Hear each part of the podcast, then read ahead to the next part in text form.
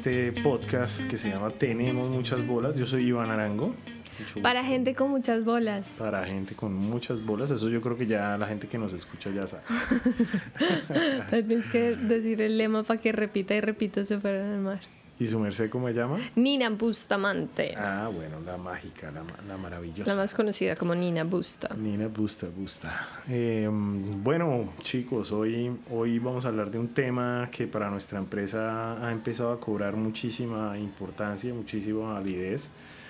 Em, es un tema de los pilares en las empresas. ¿Qué es un pilar en la empresa? O sea, a mí yo me acuerdo que cuando yo estaba en agencias en, empresas corporativas, me hablaban de los pilares y era muy difícil que a mí me entrara esa lora. Era como una lora. No sé, tú que eres la experta de recursos humanos, cuéntanos un poquito de... Mm, bueno. ¿Qué es eso? ¿Qué es esa vaina de los pilares? Em, eso tiene que ver un poquito como con la identidad corporativa de las empresas.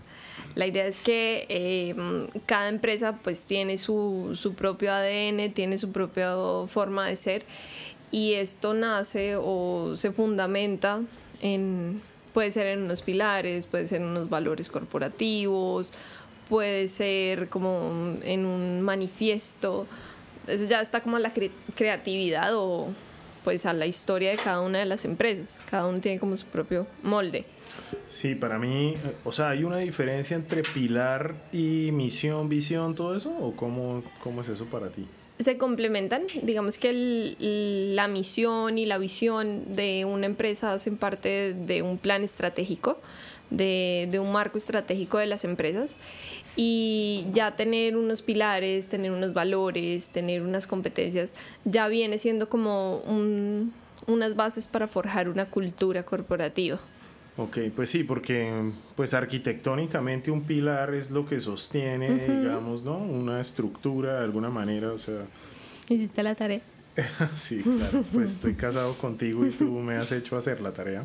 Qué gusto. Eh, porque sinceramente para mí, desde la perspectiva como del diseño y de la estrategia y eso, es importante en la medida en que es como yo he hablado contigo muchas veces de la voz de la marca. Entonces para mí esos pilares de las empresas sí le generan una palabra un poco prostituida hoy en día, pero que es interesante que es el propósito de una empresa. ¿Eso es lo mismo o no?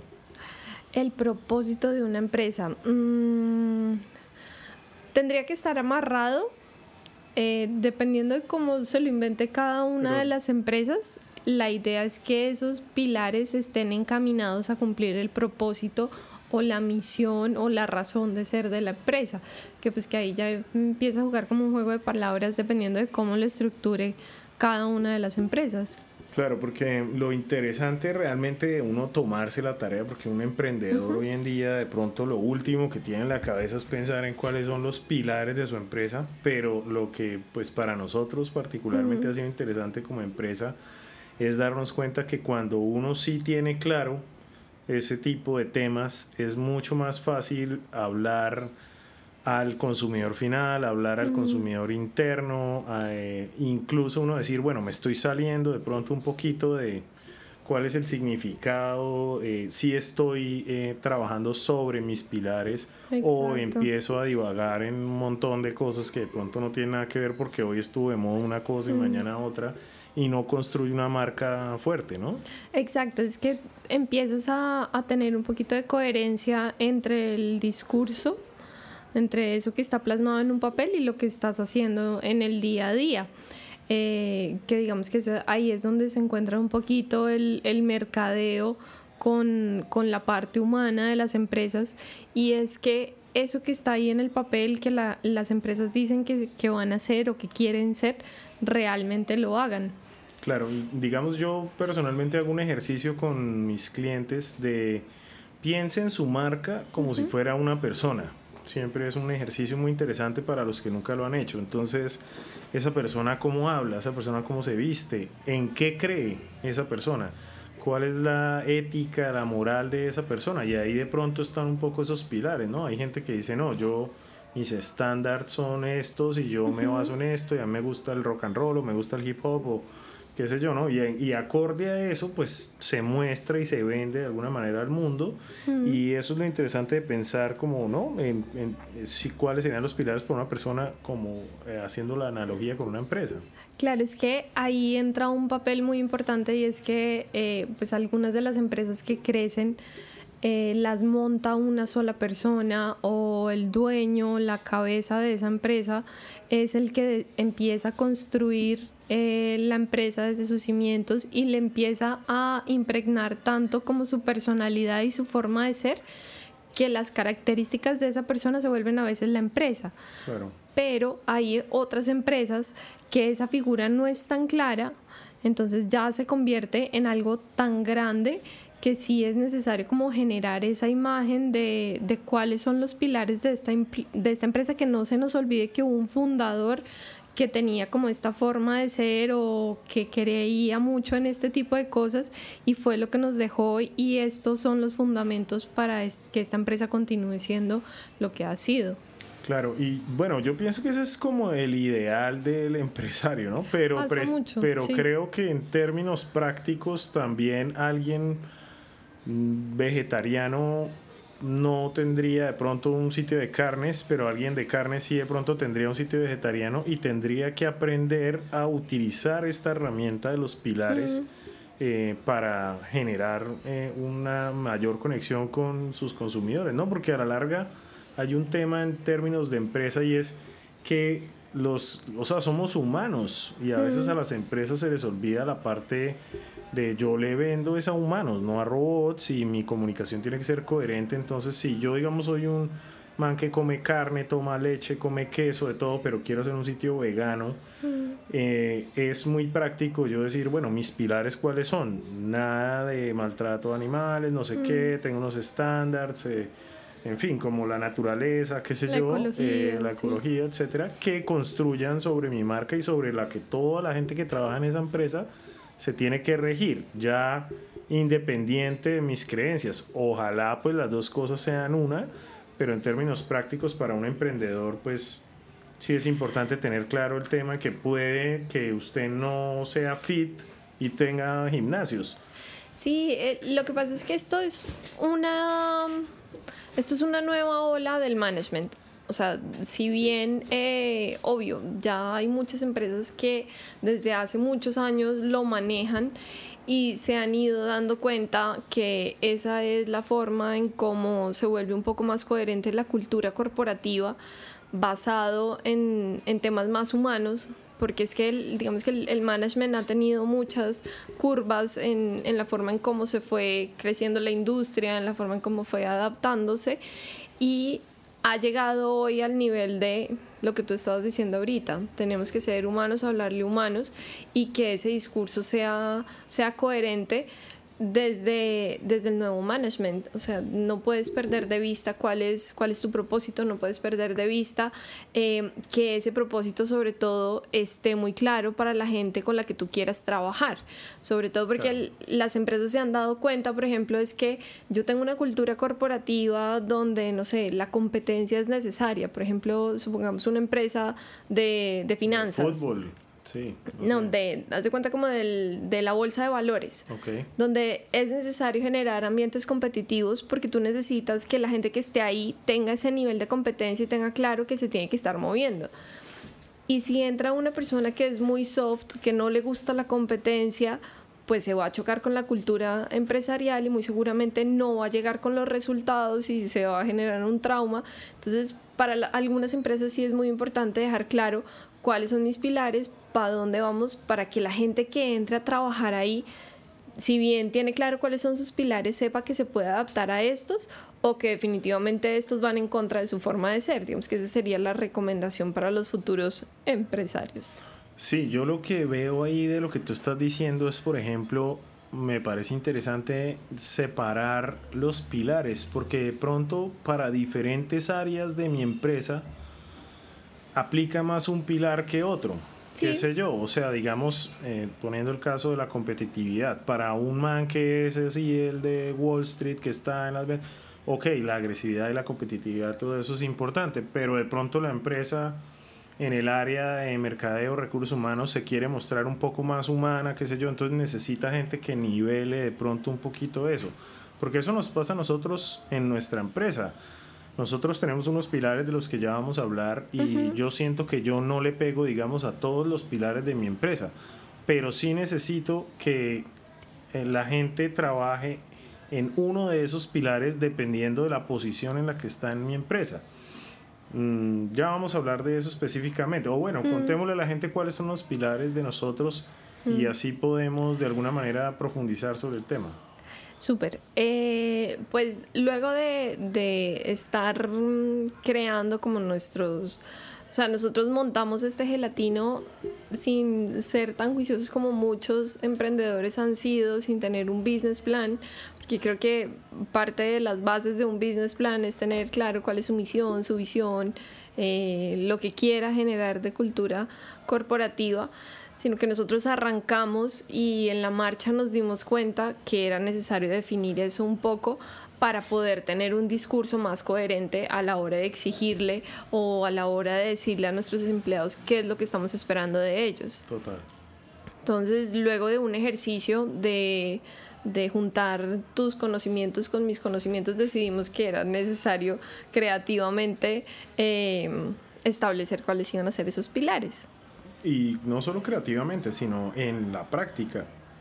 O sea, que lo que estábamos diciendo, que realmente uno pueda tener sus métricas y, y avalar el trabajo de otros y su propio trabajo sobre esos tres pilares que son libertad, hedonismo y estética. Esos son los pilares de la heladería gelatino de Bucaramanga. Libertad, hedonismo y estética. ¿Por qué para ti son esos tres pilares? Y yo ya doy mi opinión. Eh, porque a la hora de crear los, los pilares, para mí desde, desde mi personalidad era muy importante que dentro de esos pilares hubiera algo que viniera como dentro de mi pasión, de lo que a mí me motiva, de lo que a mí me gusta, o sea, donde yo me siento cómoda trabajando, donde yo siento que puedo em, hacer las cosas de la manera en que yo quiero hacerlas. Por eso sentía que si para mí, si eso a mí me funciona, pues yo quiero que a mis empleados también les funcione y los quiero llevar por ese camino para que les funcione. Eh, te, te digo cada uno? Sí, sí, ¿Sí? te sientes bueno, El... ¿O hablamos de cada uno? Sí, hablemos, ah, compartamos nuestras ideas. Para mí nace eso, o sea, encontrar estos tres fue un poco decir eh, qué cosas me motivan a mí, que yo sé que me gusta encontrarlas en una empresa y luego ponerlas en discusión contigo para ver si hacíamos el match y estábamos de acuerdo en eso y pues fantástico. Esta gran pareja es muy match. Tiene muchas bolas. Sí. Entonces, bueno, digamos que el primero, el, el hedonismo. En, dentro de mi personalidad siempre estuvo que si yo no me sentía a gusto en una empresa, si no me hacía feliz, si no sentía que podía hacer las cosas que yo quería, como salir a almorzar y comerme algo rico, o el viernes irme temprano y, y poder descansar, o irme de fiesta con la gente con la que estaba trabajando, pues no, no me iba a sentir tan feliz. O sea, como que el hedonismo para mí es realmente poder disfrutarse lo que está haciendo, poder disfrutarse el espacio, poder disfrutarse la gente con la que está ahí. O sea, si el trabajo se vuelve tedioso, se vuelve muy normativo, no me hace feliz y definitivamente no, no me lleva a estar motivada. Sí, para mí, digamos que definir la palabra hedonismo, yo me acuerdo la primera vez que yo escuché esa palabra, la primera vez que yo escuché esa palabra yo vivía en Buenos Aires y en Buenos Aires habían muchos europeos. En esa época a ti por un euro te daban como 8 pesos argentinos. Entonces, claro, los, los europeos que vivían eran multisillonarios y todo el tiempo era desayunemos fresas con champaña, vamos a los mejores bares, a todas las exposiciones de arte, un montón de cosas. Y alguien me dijo, qué gente tan hedonista. Y yo decía, pero qué, ¿Qué, es, ¿Qué es esa joda, mano? No va tan arrecha. Y entonces, eh, según, la, según Wikipedia, hedonismo es la doctrina ética que identifica el bien con el placer, especialmente con el placer sensorial e inmediato. Tendencia a la búsqueda del placer y el bienestar en todos los ámbitos de la vida. Y a mí eso me pareció maravilloso y fantástico porque creo que todo el mundo debería ser más hedonista. o sea, el tema de, hermano, si usted va a hacer algo, hágalo porque le da placer. O sea, obviamente eso suena muy egocéntrico. Pero, pero si uno lo piensa bien es sí, o sea, yo porque, digamos, hay gente que toma aguardiente y no le gusta el aguardiente. Eh, hay gente que come un producto le hace daño, no le gusta. Hay gente que tiene relaciones personales con otros que no le generan placer, viven sufriendo, van a un trabajo al que sufren, exacto, se quejan todo el día. Hay emprendedores que nosotros tenemos algunos cercanos que sufren de su propio emprendimiento. O sea, es como, no, esto está terrible y qué mamera y los empleados y bla, bla, bla. Entonces uno dice, bueno, el hedonismo en mi caso fue fundamental para el negocio más lindo del mundo, que es vender helado en, nuestro, en nuestra opinión vender gelato, helado, es como un momento muy lindo donde cuando hay gente que llega de mal genio a la heladería, nosotros no entendemos, porque es como, hermano, pero vino a comer helado. A comer helado, a disfrutarlo. placer, el placer, ¿no? Em, entonces ese tema de indulgencia, de darse amor, de, de darse ese cariñito a la semana, o ojalá sea siete días a la semana, eh, pues estaba muy marcado. Y para mí bajarle esa información y ese conocimiento o esa intención a, a la gente que trabaja con nosotros es muy importante porque es ya probó el helado, ya probó el helado nuevo, eh, ya sabe lo que estamos haciendo. Y cuando uno le ve la cara a ellos de, uy, sí, quedó delicioso, quedó delicioso sí, los involucra en el proceso de hacerlo. Em, el hedonismo pues cobra un tema muy lindo, cuando uno ve la cara de nuestros clientes de satisfacción, de placer o le pregunta a alguien que, que ha venido a nuestro negocio, eh, pues de pronto ellos no son conscientes del hedonismo que están viviendo, pero nosotros sí, y ahí es donde cobra vida ser coherente con uno de los pilares que es el hedonismo y verlo reflejado y aplicado, digamos, a todo lo que hacemos, ¿no? Sí, pues esto es, esto es algo nuevo, realmente eh, lo implementamos desde hace un mes, estamos hablando de esto y yo creo que eh, más adelante podremos llegar a ver los frutos de qué, qué significó trabajar sin este pilar y ahora que lo tenemos presente, cómo ha podido llegar a, a generar un cambio en la heladería. Y a mí personalmente, digamos, eh, para los que nos escuchan, esta semana hicimos una nueva capacitación en... Trajimos a un maestro heladero de Italia y Francia, un man que ha viajado y ha trabajado en, en, en gelaterías en el mundo para mejorar la calidad de nuestro producto.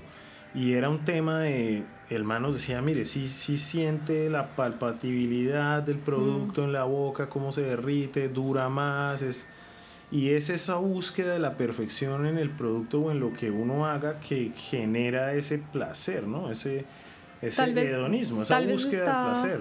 Tal vez está conectado mucho, claro, el, el tipo es un chef, tiene sus sentidos totalmente abiertos o sea, tiene una conexión con la sensibilidad muy fuerte y eso es lo que refleja como la pasión por el helado, ¿no? Como realmente sentirlo desde los sentidos que te hace sentir, sobre todo por las características que tiene el helado que hace que directamente a tu cerebro te mande una señal y te diga, esto es una sensación de calma y, y de bienestar. Sí, Placer, placer total, placer total, en todo lo que en todo lo que se haga. Bueno, en nuestro caso mm. le pega muy bien a nuestro negocio. Obviamente otro emprendedor que tenga otro tipo de negocio, de pronto que no sea el placer como un gimnasio o algo así, eh, pues de pronto buscar un pilar que, que se le que se asemeje más, a su sí que realmente lo pueda vivir no porque también esa es la idea de tener unos pilares que realmente se puedan llegar a vivir en la cultura de, de la empresa. Total bueno, el segundo pilar, la libertad. La libertad. Un pilar fundamentalísimo para nuestro estilo de vida, ¿no? Sí, ese es un... Ese yo siempre lo he visto como una base de mis motivadores, de, de poder libremente tomar decisiones ser como soy libremente, mostrarme de una manera genuina, sin seguir un marco de un rol, sin seguir un marco de, de una figura eh, corporativa que tiene que mostrarse de tal forma para, para complacer a otros o para encajar en el espacio. Y, y, por eso yo sentía que gelatina tiene que ser libertad de, de expresión, libertad de, de, manejar tu tiempo, libertad de, de que este espacio es una empresa que quiere crecer a futuro y generarle libertades a nuestros empleados. Sí, total. Eh, no sé si escucharon nuestro primer podcast, pero nuestro primer podcast habla que nosotros abrimos nuestra gelatería el 20 de julio, el día que fue la independencia. la independencia de Colombia. Y para nosotros fue muy interesante y escogimos esa fecha muy bien escogida porque Mm. pudo ser el 21, el 18, el día que fuera. Pero el hecho de abrir nuestro negocio de independencia después de haber trabajado tantos años en empresa, el día de la independencia, para nosotros la libertad lo es todo. La libertad de haber tomado esa decisión, la libertad que le damos a nuestros empleados, a nuestros asociados, de hacer, de participar, de, de entrar. Eh, incluso hay algo muy interesante en nuestra heladería para los que han venido a Cañaveral y es que nuestra, nuestra ubicación de sillas y demás permite que la gente coja una silla y la ponga en otro lado y arme su propio espacio y se mueva dentro Mm. del espacio y sea libre realmente de, de decir, bueno, esto no son mesas de mantel y yo me siento acá en la mesa 1, 2, 3, 4, 5, sino que realmente puedan eh, utilizar el espacio e involucrarse con el espacio. Em, hay libertad de expresión de, de mil cosas, ¿no? O sea, realmente Sí. la libertad es un, es un pilar fantástico para, para utilizar. Y, y bueno, nada, yo creo que no solo, eso sí es un pilar, mejor dicho, que nosotros vivimos nuestra vida a través de la libertad y la apoyamos Mm. totalmente en todo sentido. Tenemos todo tipo de clientes, eh, cero discriminación, los helados son color, sabor para todo el mundo. em, y bueno, creo que se explica de alguna manera solo, ¿no? Ese Sí, pilar. el pilar, total. Bueno, el tercer pilar, la estética. La estética, mi favorito. Pues la estética, eh, para mí también, cuando yo lo pensé, yo sentía que a mí no me gusta hacer algo que se vea feo. O sea, puede sonar muy clichésudo, pero a mí me gusta pensar que lo que hacemos es bonito, que se ve lindo. Eh, no sé, no sé si es por el lado, mi lado femenino, que a mí me gusta que las cosas se vean lindo, que a, la- a las personas les gusten, que lo valoren, que lo, de cierta forma, lo aprueben como algo, algo bonito. Yo sentía que, que la estética, sobre todo hablando de alimentos, que aunque sé que, que es un punto donde tenemos que trabajar bastante, em, uno no se come un plato que se ve feo. Uno se quiere comer algo que se vea bonito. Entonces sentía que iba muy de la mano de para implementar y, y para hacérselos llegar tal vez a nuestros, a nuestros trabajadores porque en, en su forma de, de ver el trabajo de pronto nunca estaba tan marcado ese tema de la estética como ahora estamos tratando como de metérselo un poquito, como mira que este vasito si lo entregas en esta forma vas a generar eh, otra sensación con la persona que lo está recibiendo o, o ten- no, no sé, yo lo vi pensando. Bueno, no, para mí la estética obviamente ha regido mi vida. Para los que no han escuchado otros de nuestros podcasts, yo soy el hijo de un artista plástico, Jorge Iván Arango. Eh, para los que son de Bucaramánchester, el que hizo el mural, El de, mural de Cañaveral. de Cañaveral, de la autopista. Em, mi mamá cuando empezó este negocio en 1991 o alrededor de 1991, realmente su fuerte no era ese. Su fuerte fue poner un negocio que funcionara y, ok, y andara de buena manera. Para, para mí que vengo del mundo de la publicidad y el diseño, yo he trabajado como director de arte muchos años, pues la estética lo es todo de alguna manera. Yo incluso conozco productos que saben horrible, pero se venden muy bien por su se estética. Mm. Eh, la gente sabe que la Coca-Cola es mala. O sea, la gente sabe que le puede quitar el óxido a, a un tornillo con la Coca-Cola. Y a nadie le importa, o a cada vez a más gente le importa, ¿no? Sí. Pero, pero el tema de uno tener estéticamente un producto eh, en un nivel alto, Mm. Eh, es mucho más provocativo. Hay, pues obviamente todo el mundo conoce la frase de que uno también come con los ojos. Entonces, si mi producto se ve espectacular y además cuando se prueba, pues está espectacular el tema de retail, de punto de venta, de exhibición, de nosotros hemos hecho pines, gorras, camisetas, porque creemos realmente en la estética y la vivimos. Y ahí está chévere hablar de nuestro espacio de la ilustradería, que es un mueble que tenemos en nuestro punto de Cañaveral donde vendemos agendas de ilustración, donde vendemos, incluso hemos vendido, bueno, todo, Cartucheras, cachuchas. cartucheras, cachuchas, todo lo que tiene que ver como con ilustración y merchandising, eh, porque pues es muy lindo, ¿no? Incluso para emprendedores que nos están escuchando, por ejemplo, los delantales de, de la gente que atiende, eh, cómo se ve el punto de venta, los vasos puestos en, en los anaqueles, eh, la limpieza, muy importante, que si tú tienes un punto de venta de comidas, pues eso se tiene que ver inmaculado, no se puede ver sucio, no se puede ver desarreglado. Eh, las maticas que compramos Mm. todas las semanas, eh, cada vez se le va agregando un poco más. Ahorita tuvimos la posibilidad de colaborar con Lab 20 Colectivo, que son unos chicos acá en Bucaramanga que hacen graffiti eh, muy bacano, la verdad. Pudimos grafitear nuestro espacio que hace desde que abrimos queríamos hacerlo. Mm. Eh, vale la pena mencionar que hicimos un festival de stickers en Bucaramanga que se llama Pegatín, en Grudo, perdón, es que Pegatín, que se Ese va llama a ser el próximo.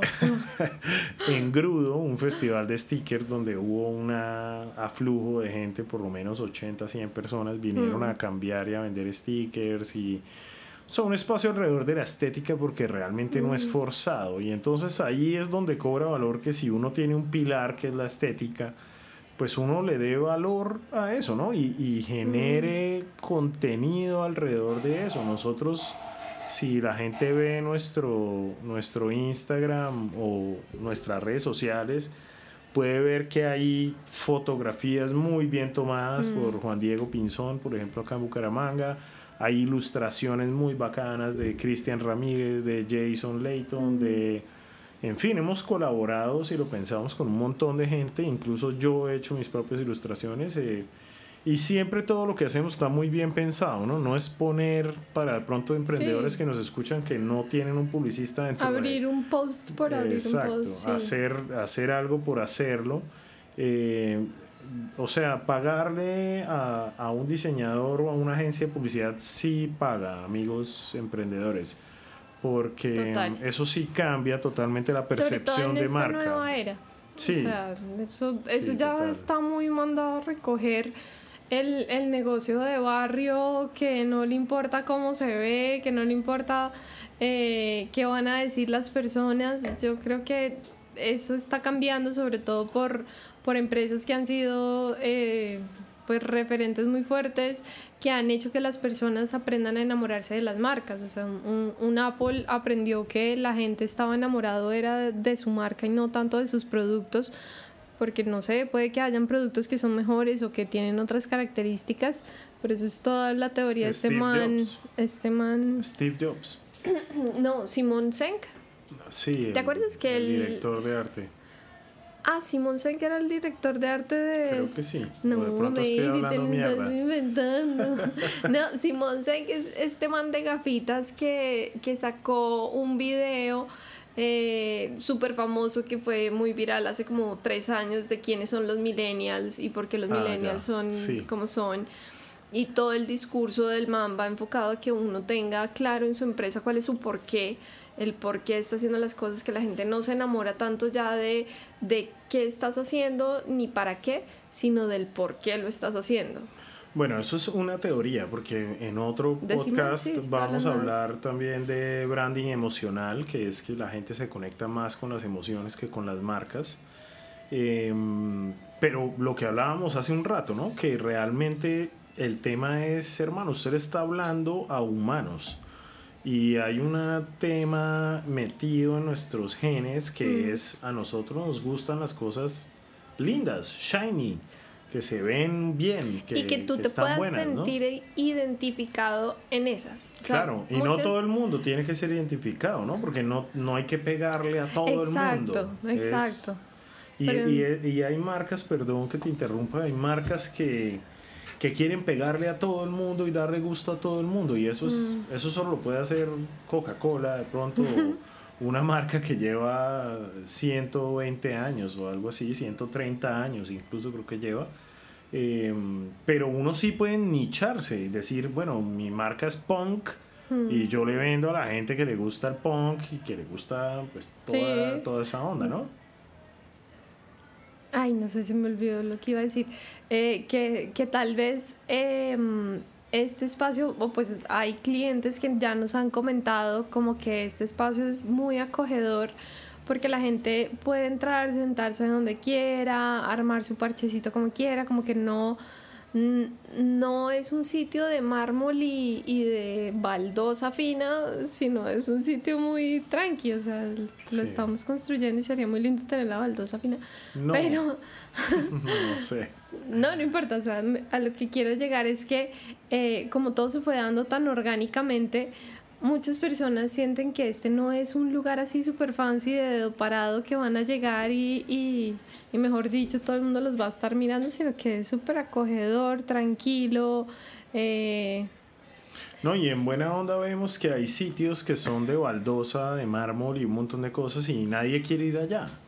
De pronto mm. van en el primer mes o los primeros tres meses por la curiosidad de ¿no? un espacio tan pomposo pero cuando el espacio no tiene alma, no tiene voz, no tiene como esa mm. estética, pero esos pilares bien marcados, porque tú puedes decir que eres punk, pero mm. no lo eres. No lo estás viviendo. Para el ejemplo que teníamos ahorita. Entonces realmente es que los consumidores no son pendejos, eh, la gente no es bruta, la mm. gente, y, y ese es un error de muchas marcas, ¿no? Pensar que la gente es pendeja y que le tienen que hablar en un lenguaje súper complicado eh, y forzado. o o seguir una tendencia. Total. Seguir una tendencia. Entonces, la tendencia ahorita es...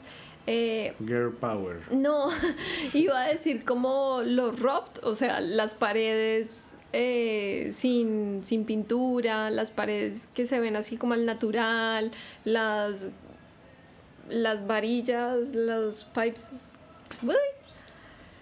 Bueno, sí, el no, caso es que hay tendencias. Hay tendencias en diseño y entonces las empiezan a usar en todos en todos en lados. todos los negocios, sí. Y por ejemplo, yo compartí ahorita en mis redes sociales eh, un artículo que vi de queridos diseñadores industriales. Esta silla es una mierda. y es la silla que está en todos, en el 80% de los negocios de Bucaramanga. Es una silla metálica eh, de colores que se ve linda por allá, pero que es súper incómoda, que es una mierda. Y nosotros hemos hecho ese curso para los que nos están conociendo. O sea, nosotros tuvimos nuestro diseñador industrial inicial nos hizo unas sillas que la base era de cemento. y él estaba probando con nosotros, pero esa probada de él nos costó millones de pesos. Eh, nos costó que si a un niño se le caía esa silla de la base de cemento encima, se mataba eh, era muy peligroso y era impráctico. O sea, cada silla pesaba muchísimo. La gente que trabajaba con nosotros tenía que entrar esa silla todos los días y sacarla. Nuestros propios clientes tener que mover esa silla. O sea, terrible. Eh, entonces, en pro de la estética, la estética también debe ser funcional. Porque no es la estética por la estética, sino es, ok, piensa muy bien eh, cómo quieres verte y qué quieres hacer, ¿no? Precisamente ese es el valor de la estética.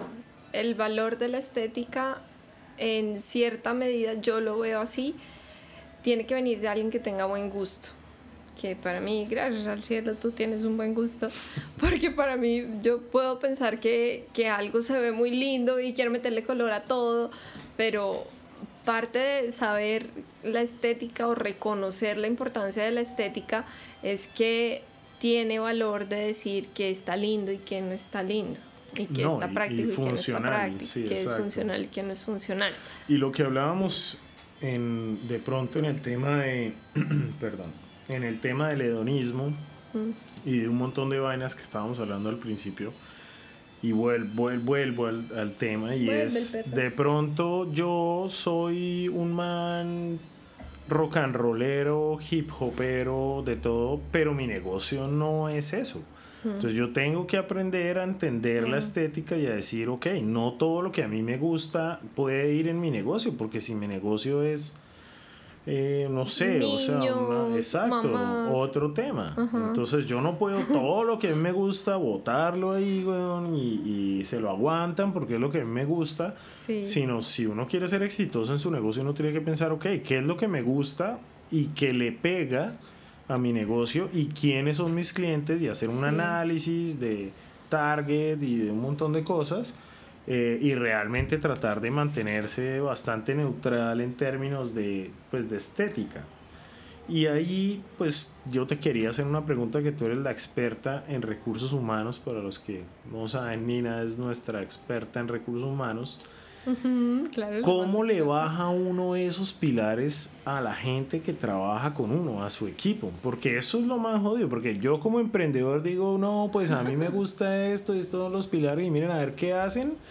¿Cómo hace uno para realmente bajarle eso a su equipo de trabajo? Bueno, eso es una teoría que estamos probando.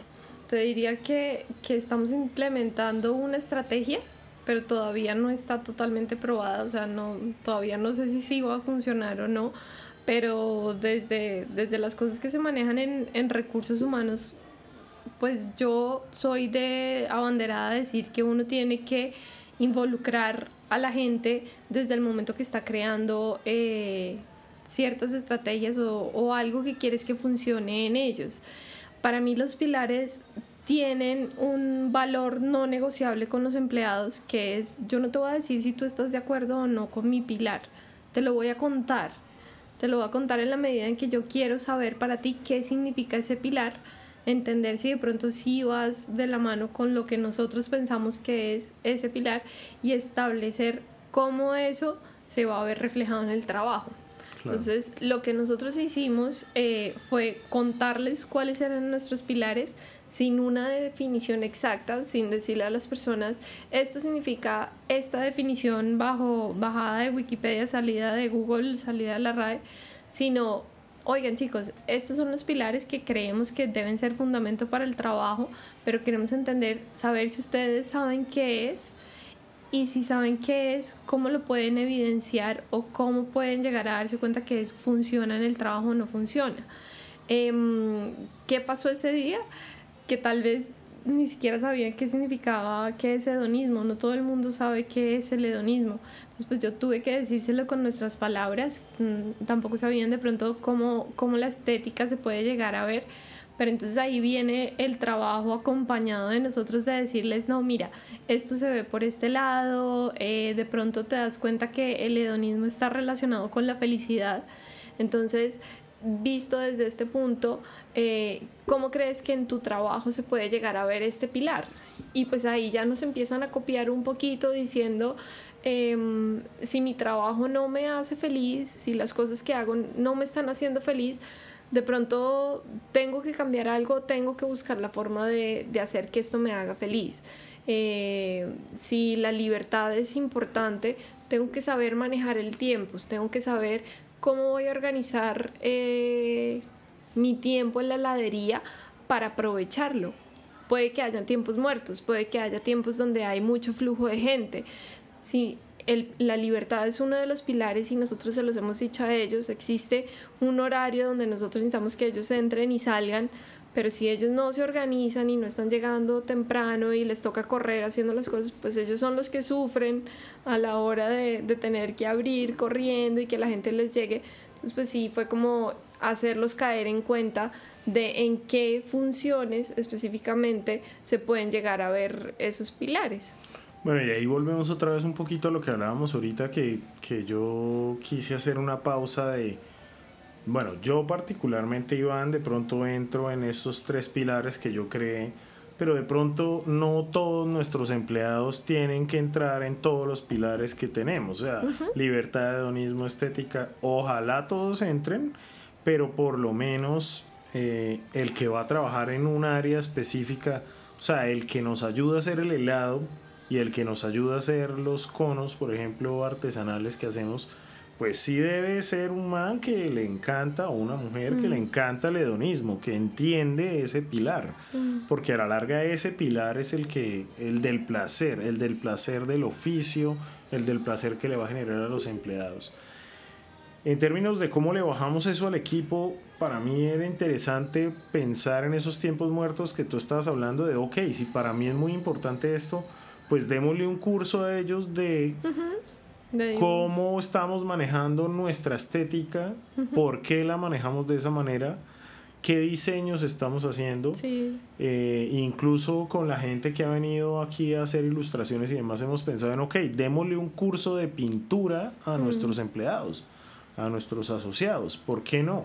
Para que en esos tiempos muertos ellos también encuentren un placer en dibujar, en pintar. Exacto, no necesariamente es que ahora se van a volver pintores todos, pero por lo menos iban a entender un poquito la sensibilidad que genera hacia el arte el hecho de hacerlo, ¿no?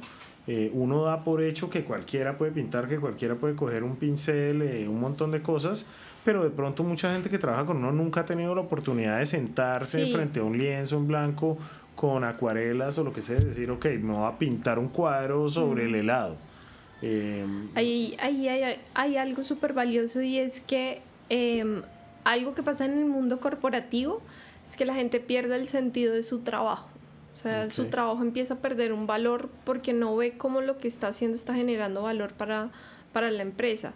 Si tú tienes claros cuáles son los pilares y cómo esos pilares se ven en las actividades del día a día, la gente empieza a generarle más valor a lo que está haciendo. Total. Entonces, si tú desde nuestros pilares ya dijimos como, mira, en esta y en estas actividades se pueden llegar a ver reflejado, em, no sé, estos pilares, es de pronto, es es posible que la gente genere esa conexión de decir, uy, a mí también me motiva la libertad. Oiga, a mí también me hace feliz. Me eh, siento más identificado con esa empresa.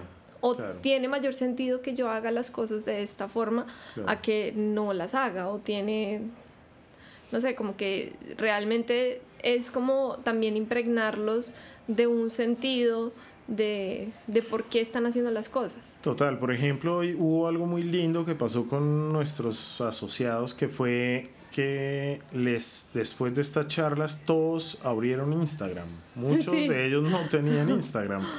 Y ver, mostrarles, bueno, obviamente Instagram es una red social y tampoco es que la vamos a glorificar acá tampoco, pero Instagram es una red social de hedonismo estético si, si pudiéramos decirlo de alguna manera.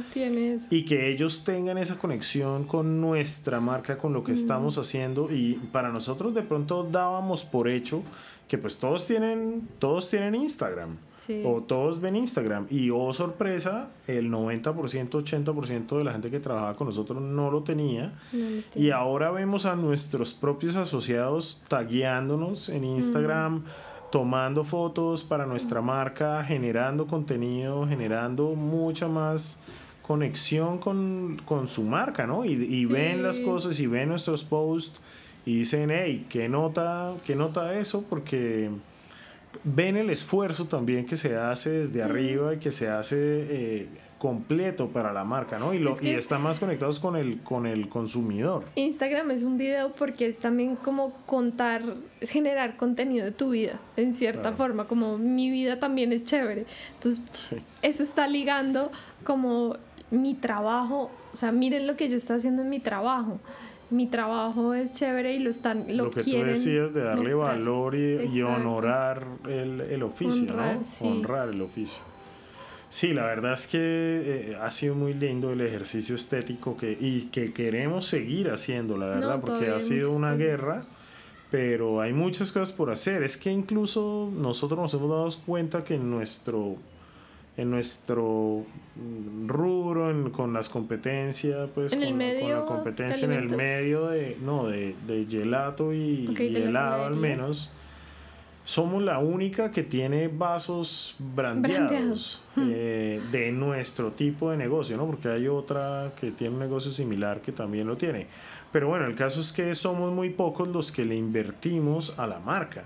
Hay muchos que compran un vaso genérico en macro, en al costo, lo que sea, y le pegan un sticker. Nosotros hemos ido más allá en términos estéticos y de realmente darle valor a las cosas y cuando alguien coja un vaso de gelatina en la mano, realmente diga, wow, o sea, le quiero tomar una foto a esto, esto está hermoso. Em, y bueno, eso ya va en otra charla que vamos a tener de branding. Em, pero bueno, eso es como los pilares, sí, Pues realmente el, la necesidad de como de crear unos pilares nace también porque pues nosotros queríamos que, no sé, ¿Cómo saber si un empleado está siendo bueno o está siendo malo? O pues no malo, eh, que no está cumpliendo con, con, sus labores. Entonces, como que uno dice, pues hay que crear eh, de pronto una evaluación donde los podamos medir. Bueno, pero ¿qué vamos a evaluar en esa evaluación? ¿Qué quiero que mi gente haga? Claro. Entonces toca, fue como echemos para atrás. No, pues generemos unas competencias, pero unas competencias de qué, qué queremos que hagan a la larga para dónde queremos ir. Entonces ahí es donde rompimos y dijimos, no, tenemos que devolvernos a la historia, generar nuestra misión, nuestra visión, crear esos pilares, porque esos pilares van a ser fundamento de decir, yo quiero que con tus acciones la gente, nuestros clientes, nuestros proveedores vea que nuestro discurso está siendo transversal. Entonces, creemos los pilares y más adelante vendrán las funciones y con esas funciones vendrá eh, donde esas funciones están encaminadas a que realmente haya estética, a que realmente haya libertad, y a que haya hedonismo.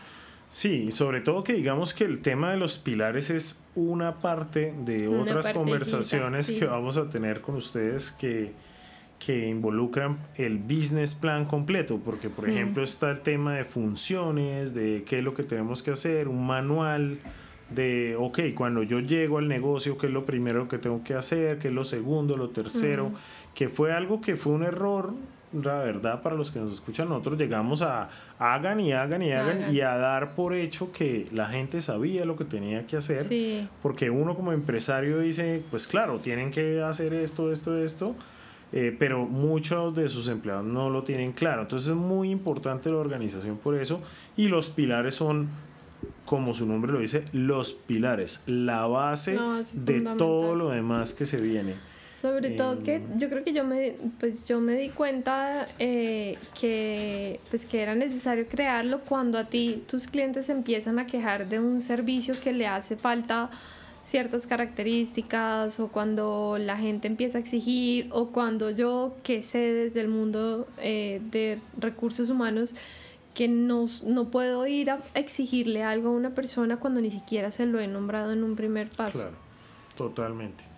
Totalmente, y, y, de todos modos, dentro, de, dentro del tema de pilares, yo me acuerdo que escuché un podcast de, de Creative Pep Talk, que es otro podcast que existe, donde la, la, chica de recursos humanos, que era la que entrevistaban y era una diosa de los recursos humanos en Estados Unidos, decía, pues la gente que no se adapta a nuestros pilares, pues no puede estar con nosotros y ya. Y eso no está mal, o sea, no está mal ni, ni que la otra persona ni la empresa, simplemente, mira, loco, o sea, estos son nuestros pilares. Si tú no crees en la libertad del hedonismo y la estética, sorry, o sea, de pronto no es que tú estés mal o yo esté mal, es simplemente no podemos trabajar juntos porque esto es lo que la empresa quiere votarle al mundo, ¿no? Y realmente si lo que hablamos de trabajar con humanos para humanos, mm. eh, pues sí deben haber gente que esté en una misma sintonía profesional. Sería lo ideal, ¿no? O sea, realmente a la larga las personas son las que crean las empresas y sin esas personas no habría empresa pero hay personas que necesitan un poquito de piso, de darle un sentido a qué significa ese trabajo, para que también tengan, tengan un, un, norte. Hoy, hoy creo que mucha gente renuncia a un trabajo porque no sabe para dónde va, o sea, no tiene claro qué quiere hacer con su vida, cuál es su propósito y está matándose en una empresa y dando todo de sí, donde de pronto está diciendo como esto no me hace feliz, no estoy cumpliendo con los objetivos de la empresa y eso se vuelve una bola de nieve donde esa persona se va a estrellar durísimo porque a veces las empresas tampoco le dicen como, chino, es que yo espero que usted llegue a esto y usted no está llegando. Sí, la verdad es que sí, y, yo creo que tú y yo fuimos parte de esa gente, en comillas, de la que estamos hablando, que iba a una empresa y cumplía un horario y un montón de cosas, pero yo personalmente trabajé en grandes empresas que muy chévere, aprendí un montón de cosas muy bacanas, pero siempre me pareció que era muy mierda el tema de la misión, la visión, lo no sé qué, los pilares, etcétera porque yo sentía que no se estaban cumpliendo realmente y que yo no era parte de eso, ni mm. nadie me involucró, mm. ni me dijo, oye, ¿a ti qué te parecen los pilares? Exacto. Que eso es lo lindo de ser entrepreneur, pues un mm. empresario nuevo y pequeño de pyme, que somos el 70% del PIB colombiano. Em, que es que uno sí puede involucrar a sus, a sus empleados y seguramente de pronto ellos le van a decir a uno, parce, usted no, no, este pilar que usted nos está votando no tiene nada que ver con el negocio y de pronto, ok, sí, tiene razón. Eh, tal vez no, no funciona así, pero bueno, en nuestro caso estamos felices de que nuestra gente sí copió, nuestros consumidores también. Y que a la eh, larga eso, eso se vuelve eh, para nosotros, o, o te lo quiero proponer, y es que sea un boost como una inyección de energía en momentos en los que uno está aburrido y dice como me sabe a coño esto que estamos haciendo. No, es como acuérdate que es por la libertad, es por el hedonismo y es por la estética que, hacemos al menos por uno. O sea, porque uno puede decir, bueno, entonces cojamos uno de nuestros pilares y hagamos un brainstorming, hagamos una lluvia de ideas de una campaña, de una promoción, de alguna manera que tenga que ver con esto, o cómo nos conectamos con nuestros empleados o con nuestros consumidores finales en uno de estos temas, ¿no? O sea, venga y pruebe, por ejemplo. Y darle, y darle, Exacto, totalmente. Martille, martille. Súper chévere. Pues bueno, yo creo que eso resume nuestro podcast de los pilares de una empresa. Esperamos que, que, les haya gustado, que saquen mucho de acá. Si quieren, nos pueden escribir a... Si tienen preguntas, si quieren saber más allá del proceso como lo hicimos nosotros. Total, nos pueden escribir a gelatino.com, eh, arroba gmail.com o nos pueden buscar como ladería, arroba ladería gelatino en Instagram y en Facebook o a arroba Nina Busta o arroba de Arango en eh, Instagram. Em, fue un placer, muy chévere, creo que fue un podcast bastante fluido, cada vez lo hacemos mejor. Em, y los esperamos pues en el próximo tema para gente con muchas, ¿qué? Bolas. Bueno, bolas, bolas, bolas. Bolas. Chao. Chao.